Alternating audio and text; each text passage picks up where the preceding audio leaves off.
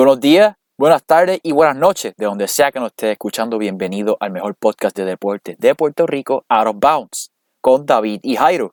Comencemos con el pod de esta semana.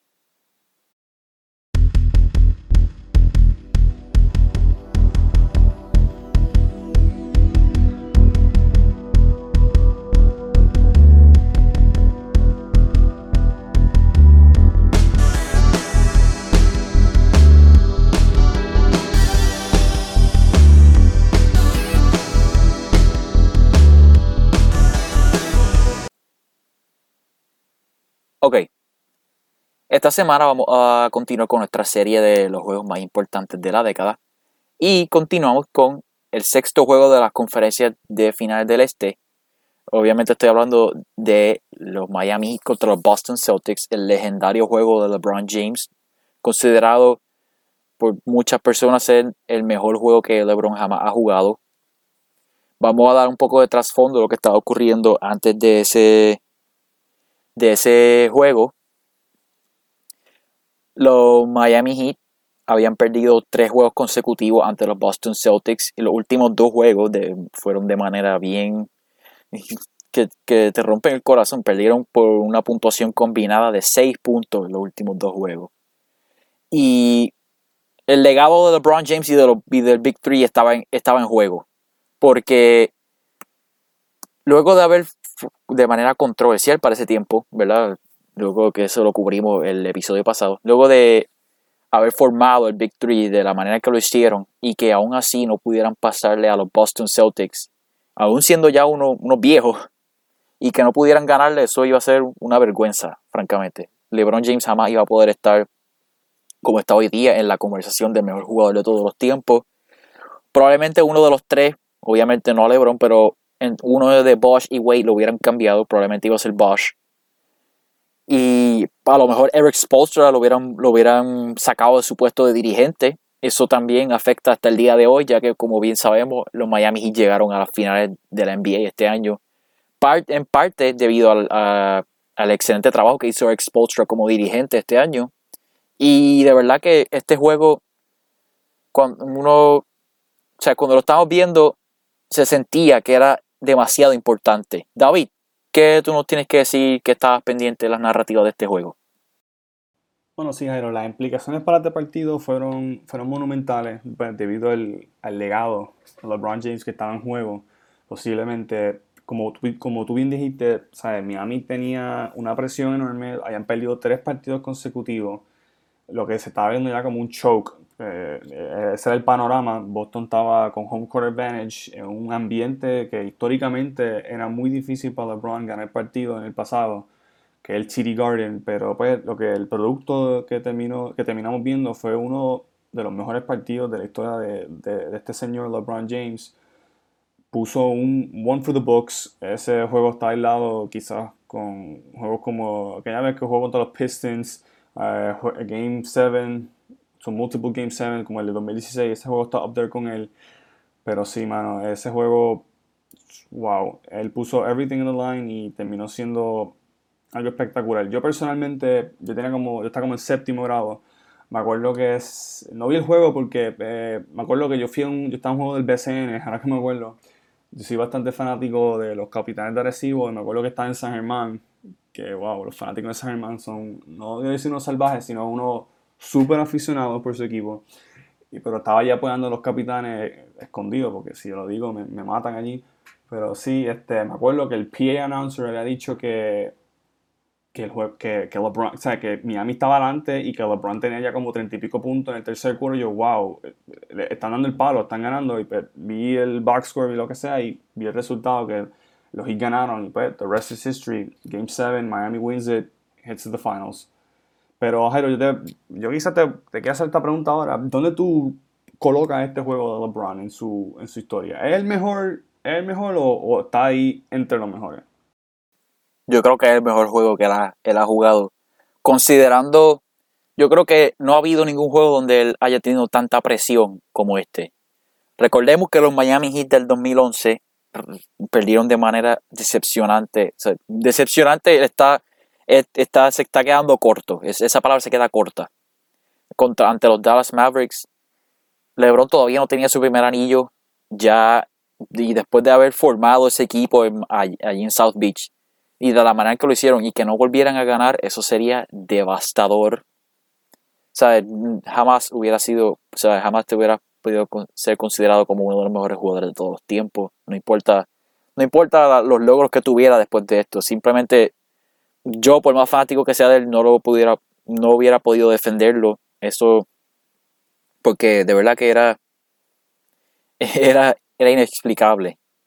Y pues el tipo respondió 45 puntos, 15 rebotes, 5 asistencias y tiró 73% del campo y 50% de 3. Tuvo, anotó 30 puntos en la primera mitad. Y no solamente, usualmente estamos acostumbrados a ver a LeBron penetrar mucho el canasto. Sí, él estaba haciendo eso en este juego, porque los Celtics a través de la serie estaban haciendo buen trabajo con, tratando de contener esas penetraciones al canasto. Pero él estaba, cuando él estaba, él está metiendo así el, tiro a, media distancia y el triple, de esa manera, él es, era ingardeable. Por eso es que mi jugador favorito de todos los tiempos es LeBron cuando estaba en los Miami porque yo creo que ese es cuando él tuvo su juego más completo, se defendía, eh, podía anotar de donde sea, podía pasarla. Era un jugador casi perfecto. Dímelo, David, ¿tú tienes que decir algo? Sí, sin lugar a duda, ese fue uno de sus juegos más completos, pues, debido a las circunstancias. O sea, él tuvo que llegar a un, un ambiente hostil, ¿sabes? On the road, en el, en el, Garden, como yo había dicho, que un lugar donde históricamente no ha lucido muy bien. Y pues, dar ese resultado de la manera que lo hizo, pues fue algo impresionante. Yo personalmente este juego, en verdad, yo lo pongo ahí, ahí, por la narrativa, yo creo que es el, más importante de su carrera. Y, se, y close ahí está Game 7 del 2016. Pero más adelante en esta serie vamos a discutir ese juego. Pero sí, yo, ese juego es de los mejores de, de su carrera.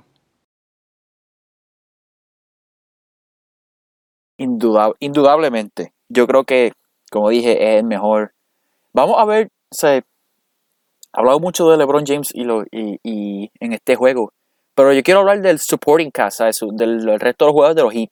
Solamente un jugador anotó más de 10 puntos en, en este juego para los Miami Heat, que fue Dwayne Wade. Dwayne Wade anotó 17 puntos en este juego y no tiró particularmente bien, tiró 6 de 17 del campo, eso es 35%. Y el tercer máximo anotador para el equipo fue la leyenda de los Miami Heat, Mario Chalmers, anotó nueve puntos y todos sus puntos vinieron del triple. Esa era su especialidad mientras estaba con los Miami Heat. De verdad, Mario Chalmers siempre va a estar en mi corazón. siempre me encantaba, siempre me gustaba ver los juegos porque siempre, si necesitaba un tiro, usualmente estaba Mario Chalmers ahí para ti. Cabe notar, cabe destacar también que Chris Bosh, la tercera parte del Victory de los Heat. Él estuvo lesionado durante esta serie y este juego, si no me equivoco, fue este juego cuando él volvió y estaba saliendo de la banca y anotó 7 puntos. Y él, pues era, era, era entendible porque pues él no estaba a su 100%, francamente. Y, pero era un juego, era un must-win game, de verdad. Miami, Miami se estaba jugando la vida en este juego. Vamos a movernos para los Boston Celtics. Los Boston Celtics, curiosamente, su líder en anotación en este juego fue Rajon Rondo, que también los lideró en asistencias como él usualmente hacía. Anotó 21 puntos y tuvo 10 asistencias. Pero quiero destacar a Paul Pierce. Paul Pierce fue a través de su carrera fue un gran rival para LeBron James. Y Paul Pierce en este juego, pues, jugó malo. Anotó 9 puntos, tiró 4 de 18 del campo, 22% claramente estaba, LeBron estaba súper enfocado, lo defendía bien. Estaba, él, el LeBron claramente quería este juego y no iba a dejar que otra vez caer ante Paul Pierce, contra quien ya había caído, si no me equivoco, dos veces previa. Y el año pasado, el año anterior le habían ganado a los, a los Celtics, pero esta vez iba a ser, yo creo que mucho más vergonzoso. ¿Qué tú me tienes que decir sobre los Celtics en este juego, David? Antes de entrar más de lleno. Bueno, entrando a detalle así, yo creo que veamos los plus minus. Mira, Miami tenía su starting five en colectivo, tuvieron todo positivos plus minus. LeBron más 22, Dwayne Wade, su compañero más 23. Mauro Chalmers más 9, Shane Battier más 17, Udonis más 18, más otros del banco. Y, y, ahora sí, vemos, vemos los, stat line de los Boston Celtics, el starting five completo con todo en negative plus minuses, que quizás eso te deja llevar un poquito de, de quién tenía más control. Y también los minutos, mira, los, los Celtics estuvieron en cancha, en colectivo, lo, estuvieron más tiempo que, el, que los propios Heat. Y, pero también, ¿sabes? Eh, no dieron, no fue tanto productivo. Mira, este Paul Pierce no tuvo el mejor juego, por decirlo así. Terminó con 9 puntos, negativo 20 de plus minus.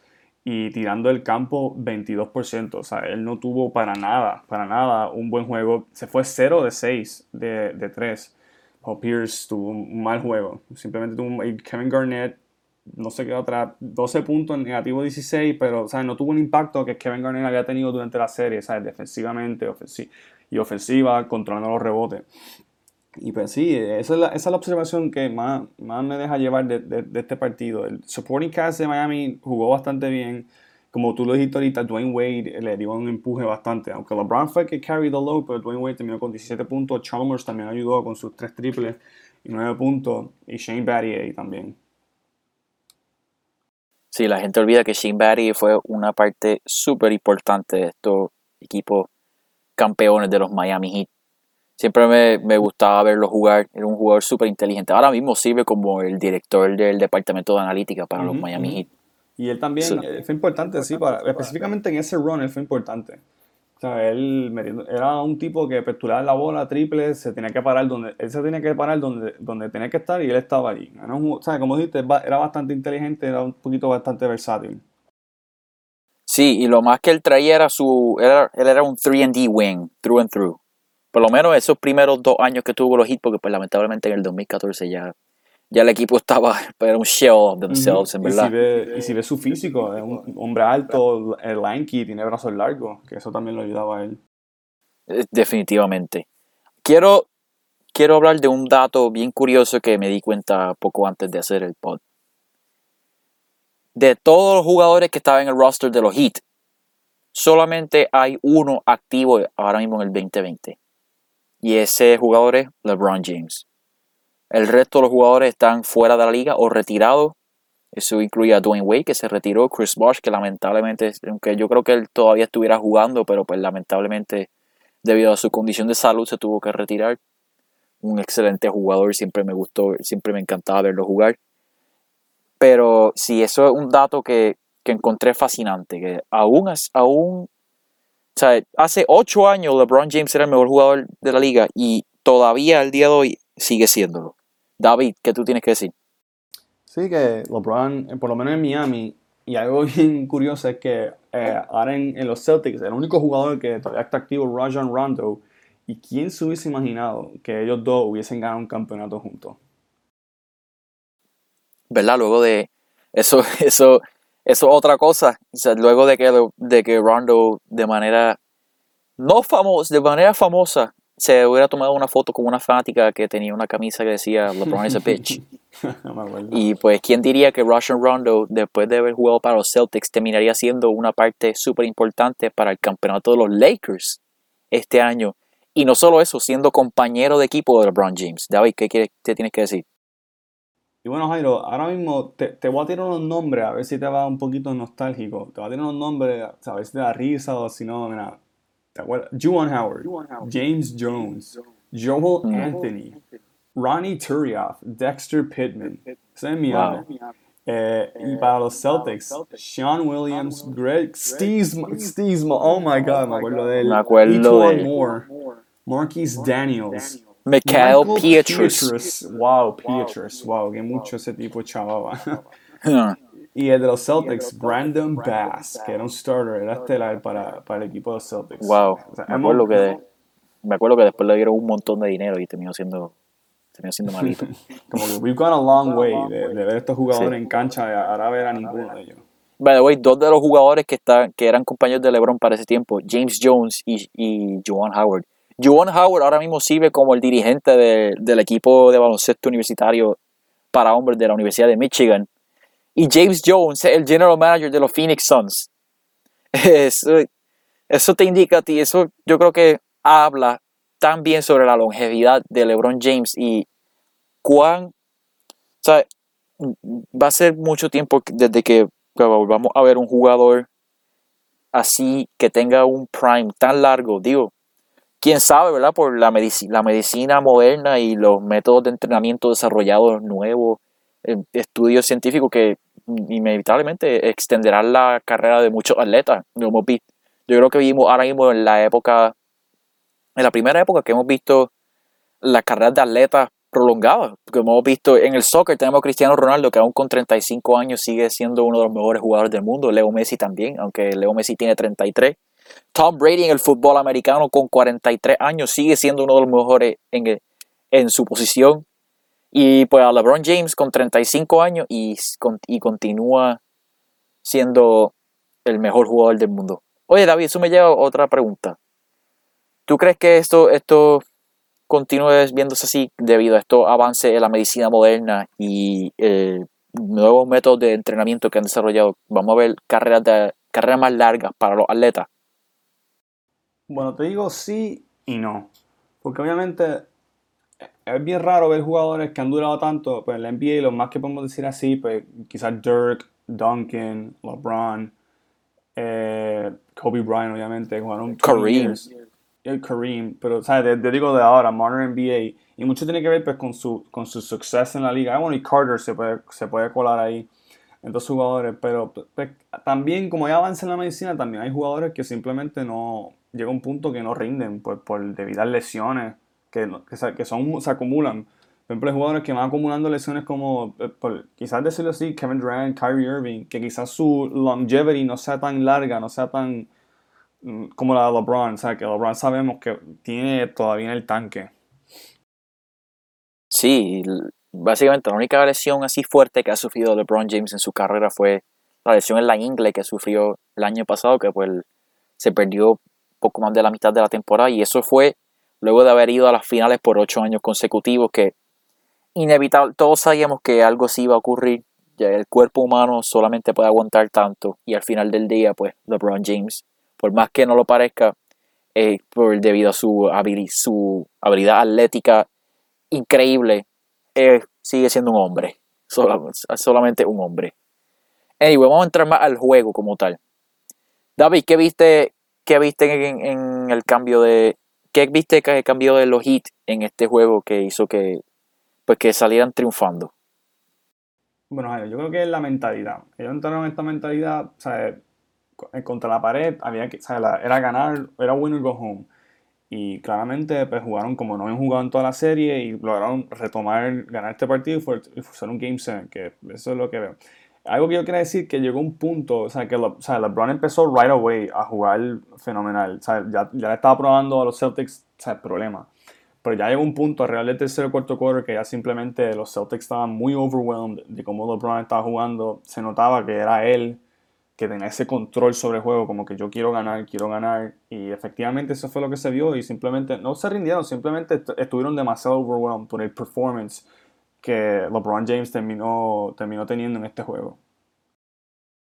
Yo pienso que también fue más la mentalidad de LeBron. Él,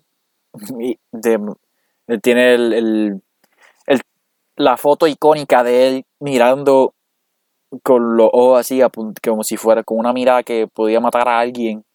Antes del juego, él estaba locked in, no había nadie que lo iba a sacar de su ritmo. Y pues hay que darle, hay que darle props a ellos porque lograron, o sea, tuvieron, estaban viendo, mm, para que son un poquito dramático, estaban viendo la muerte a los ojos y, y le ganaron. Porque la, o sea, y lo iban a ridiculizar. Sea, cuando, te, cuando digo que lo iban a ridiculizar, yo creo que mm, de alguna manera que a, ningún otro equipo, de, ¿verdad? Lo único que se puede comparar a los Warriors, que le ocurrió cuatro años después, de la manera en que han sido ridiculizados. Pero eso iba a ser una cosa, bueno, era mejor ni siquiera prender el televisor porque lo que iba a estar. Y que bueno, para ese tiempo las redes sociales no estaban tan activas como están hoy día, porque si no, bendito, se hubiera sido peor. Yo quiero hablar ahora de qué, por qué le fue mal a los Celtics en este juego. Yo, por lo menos, Russian Rondo había, había tenido continuó teniendo una serie excelente, pero el resto de los Celtics se vio, se vieron viejos. Paul Pierce, como bien hablamos, Paul Pierce no tiró bien del campo y su uno de sus de campos fuertes en su juego, su triple, no estaba ahí para él. Eso en parte gracias a la, la habilidad defensiva de LeBron James para ese tiempo, como bien sabemos, LeBron James no solamente era, uno de los era el mejor jugador en la liga, sino era también uno de los mejores defensores en la liga. Yo eso, por eso es que lo hace el jugador más completo que yo jamás he visto. Hablemos también de cómo es que o sea, ellos no tenían respuesta para LeBron James. Ellos trataron, ellos lo que según vi en el juego, ellos trataban de doblarlo, pero él encontraba al hombre abierto y pues hay que darle hay que darle crédito a los demás jugadores. Por, ejemplo, a Mario Chalmers, ellos anotaban los tiros que, tenían abiertos. Y eso hizo mucha diferencia para los Miami Heat. David, ¿qué tienes que decir? Por si, si ves los stats de los demás jugadores, se nota que pues, el impacto de LeBron era, más, era mucho más que individual, ¿sabes? tuvo, si terminó con 5 asistencias y, tuvo, y además de los rebotes, pero sí, había muchos chances que él encontraba a sus teammates, su playmaking, todos sabemos cómo es el playmaking de LeBron. Pero en esa situación específicamente, LeBron estaba encontrando a los right people que estaban en the right spot. Y eso fue también lo que le dio ese push a Miami. ¿Sabes que el impacto de LeBron no fue tan solamente individual, eh, fue algo un poquito más colectivo, pero, ¿sabes? Eh, eh, más LeBron, pero, ¿sabes? ¿Me entiendes? ¿Me entiendes? Sí, te entiendo. No nos equivoquemos. LeBron James no gana el juego solo. Eso es imposible ganar un juego solo es un, equipo, es un juego en equipo. Al final del día necesita ayuda de los demás. Pero sí, él puso a los demás jugadores en la mejor, en mejor posición para que fueran efectivos. Aunque no fueron, las contribuciones fueron más colectivas en el sentido de que no, no había alguien ahí que junto a él explotó un punto, sino fue más jugando en equipo, en conjunto, como como, como, como los hits de este año, que no tenían un jugador de nivel de LeBron James, pero juntos se puede hacer de todo. Dime, David. Y pues te iba a decir que, o sea, te iba a preguntar, como que, en ese momento que, que estuviese pensando Paul, eh, Paul Pierce, no, este, Doc Rivers, el head coach de los Celtics, en, ¿saben? Cómo neutralizar a LeBron. Menos que esos playmakers, esas decisiones, un poquito frustrating de, por parte de él. So, te pregunto que, qué maybe eran sus sugerencias para sus jugadores para tratar de neutralizar a LeBron. Yo creo que doblarlo lo que iba a hacer era, más daño que bien. Como bien sabemos, LeBron James es uno de los mejores pasadores que hemos tenido. Sí noté que estaban doblando a Dwayne Wade tan pronto él tenía la bola. Y eso es, en verdad, eso yo creo que era una buena estrategia porque básicamente estaba diciendo, yo sé que no, puedo, no podemos guardiar a LeBron James, pero la única amenaza así grande ofensivamente que tienen los Heat en este juego es Dwayne Wade, ya que Chris Bosh estaba, estaba todavía tratando una lesión. Y le funcionó a cierto nivel, porque cuando LeBron está jugando ese nivel, simplemente no importa lo que haga los demás, el juego se va a abrir como bien, bien como bien mencionó Jeff Van Gundy en el juego, cuando LeBron James, eh, cuando está anotando esos tiros a media distancia de, con esa eficiencia y con ese tipo de defensa sobre ti, la defensa comienza a convertirse, comienza a no ser disciplinada, empiezan a, a brincar los, los pump fakes, te dan falta, te dan falta, lo que le llaman cheap fouls, este, falta, ¿cómo se dice? Falta barata, o sea, que, falta, que no tiene ningún sentido, y eso entonces abre el juego para los demás, ya que están on edge, pendiente a cuál va a ser el próximo movimiento de LeBron. Y pues eso, eso beneficia a los Heat como colectivo. ¿Qué tú crees que, hubiera, que debieron haber hecho? Ahora, ahora te pregunto yo a ti. pues yo creo que quizás Doc había que la presión se tenía que hacer desde el, principio, desde el primer quarter, porque LeBron empezó con un hot hand desde el principio. So ya ahí tú tuviste una idea que, mira, el game plan de Miami es que give it to LeBron, get out the way.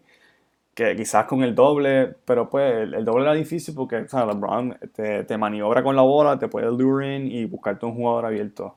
So, sí, sí, yo siento que el approach de, Doc había que hacer desde el principio, porque ya para el tercer y cuarto quarter ya LeBron estaba caliente, el equipo estaba caliente también y estaba getting, estaba getting out of hand.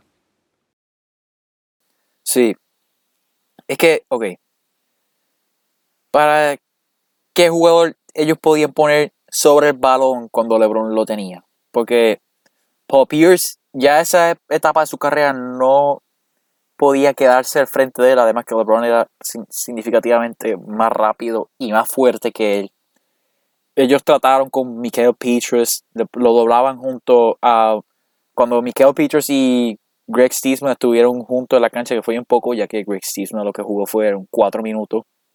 Pero había ciertas posiciones que mandaban a Stiesman para doblar a LeBron, pero él siempre encontraba el hombre abierto. O al Stiesman ser más lento, él se lo llevaba y penetraba el canasto o tiraba de media distancia o hacía un pase.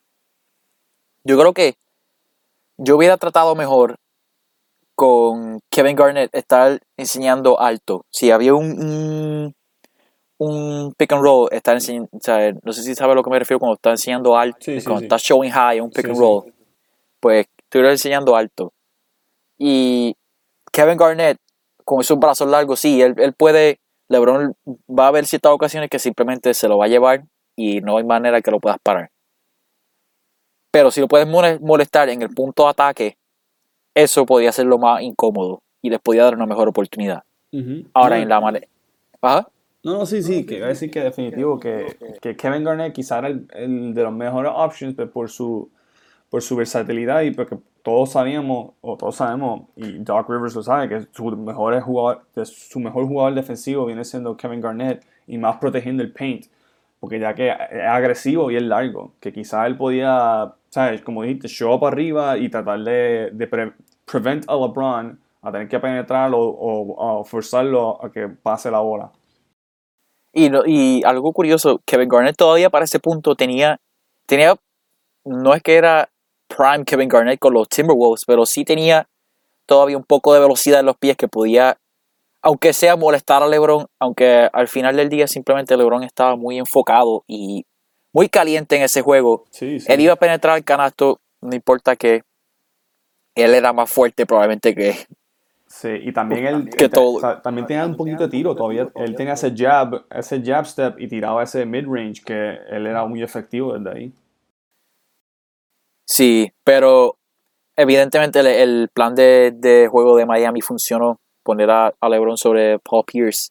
Paul Pierce, él era el, el, el mejor anotador en el equipo por mucho durante la temporada regular. Y cambiaron el juego de, Rondo, lo hicieron a él el anotador.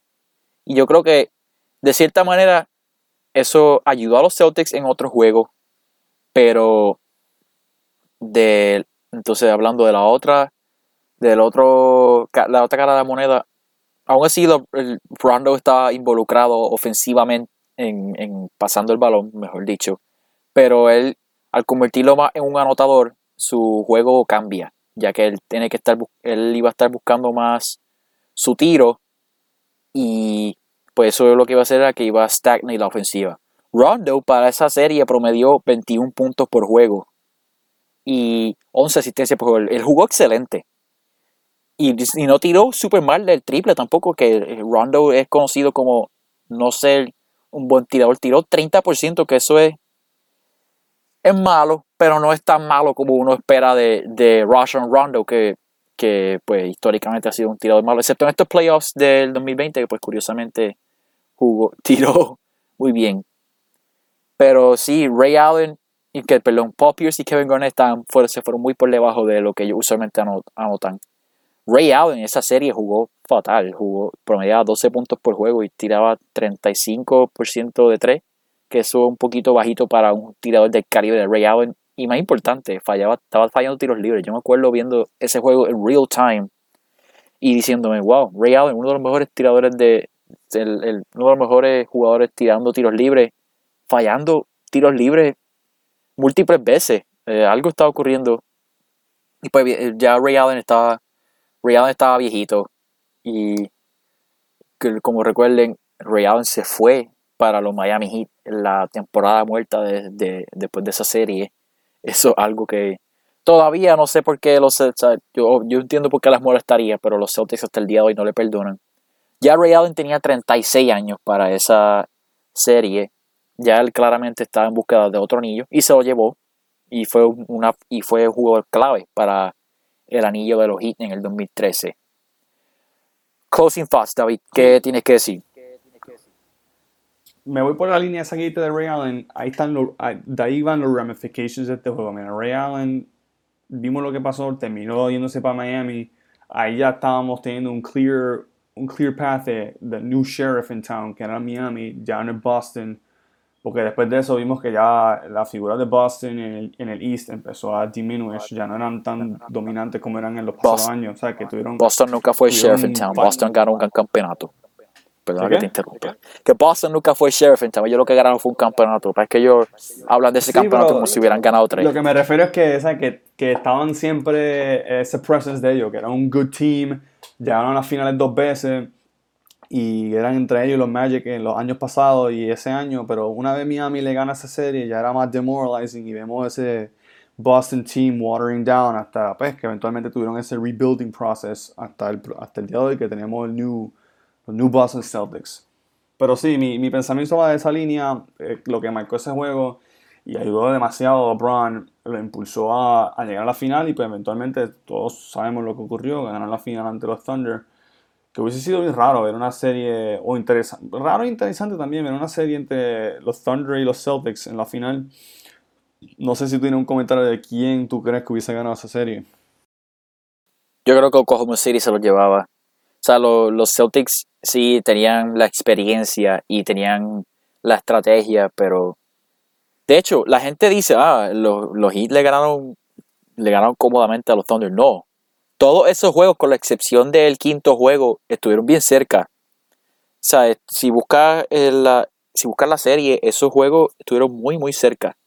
Y yo creo que Boston hubiera sido un peor, maybe no un peor macho. Me hubiera gustado verlo porque iba a ser, me imagino los storylines era la vieja, la, el new, new, new school versus old school, lo, the new kids on the block contra, contra ya los, los last gunslingers, the old gunslingers. Y pues eso Hubiera sido divertido, pero fue más divertido ver a nuestro equipo ganar.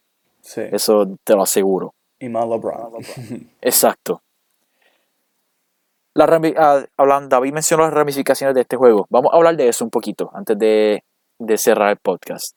Kevin Garnett y Paul Pierce tenían 35 y 34 años en esta serie, entrando esta serie. Russian Rondo, si no me equivoco, la temporada después fue cuando él se, se lesionó el ACL y sí, en el, en el 2000, la, la temporada del 2003, del 2013, no puedo hablar, jugó 38 juegos solamente y después en el 2014 jugó 30 y pues, yo creo que esa fue la última, una de las últimas veces que vimos a Rondo que conocíamos cuando empezamos a ver NBA, que era uno de los mejores tres point guards de la NBA y uno de los mejores pas, de los mejores passers que, que habían y que hemos tenido en verdad, porque todavía es un excelente passer y playmaker. Kevin Garnett y Paul Pierce duraron una temporada más en Boston, después los cambiaron para Brooklyn, para el famoso super equipo que se supone que le ganara a los Miami Heat, que no hicieron nada, porque desde el principio se sabía, ese equipo era súper viejo. Deron Williams un día se levantó y dijo que voy a ser una mierda, y, y así fue. David, antes de irnos, ¿tienes, que, ¿tienes algo más que decir? Eh, ¿Verdad? No, no. Yo hemos, hemos cubierto todo. Este, sí, ramifications fueron evidentes. Y pues, como te dije, lo más importante fue que LeBron ganó el campeonato ese año, que su primer campeonato, y ayudó a Miami a establecerse. Que yo creo que lo más importante, establecerse que ellos the top dog in the East. Sí, el primer campeonato de la carrera de LeBron James, el segundo campeonato de la historia de los Miami Heat, volvieron a ganar nuevamente en el 2013. Curiosamente, en las finales James Harden, Russell Westbrook y Kevin Durant jugaron juntos por última vez, ya que en esa temporada muerta cambiaron a James Harden para Houston. Y el resto es historia. Gracias por sintonizar este podcast. Síguenos en Facebook, Instagram y Twitter at Out of Bounds PC. Nos puedes conseguir en Apple Podcasts y en Spotify, danos 5 estrellas y suscríbete a nuestro feed. Cuídense, Tengan una excelente semana, espero que hayan votado. Pónganse su mascarilla, mantengan distanciamiento social. Esto fue Out of Bounds. Los veremos la semana que viene. Chao.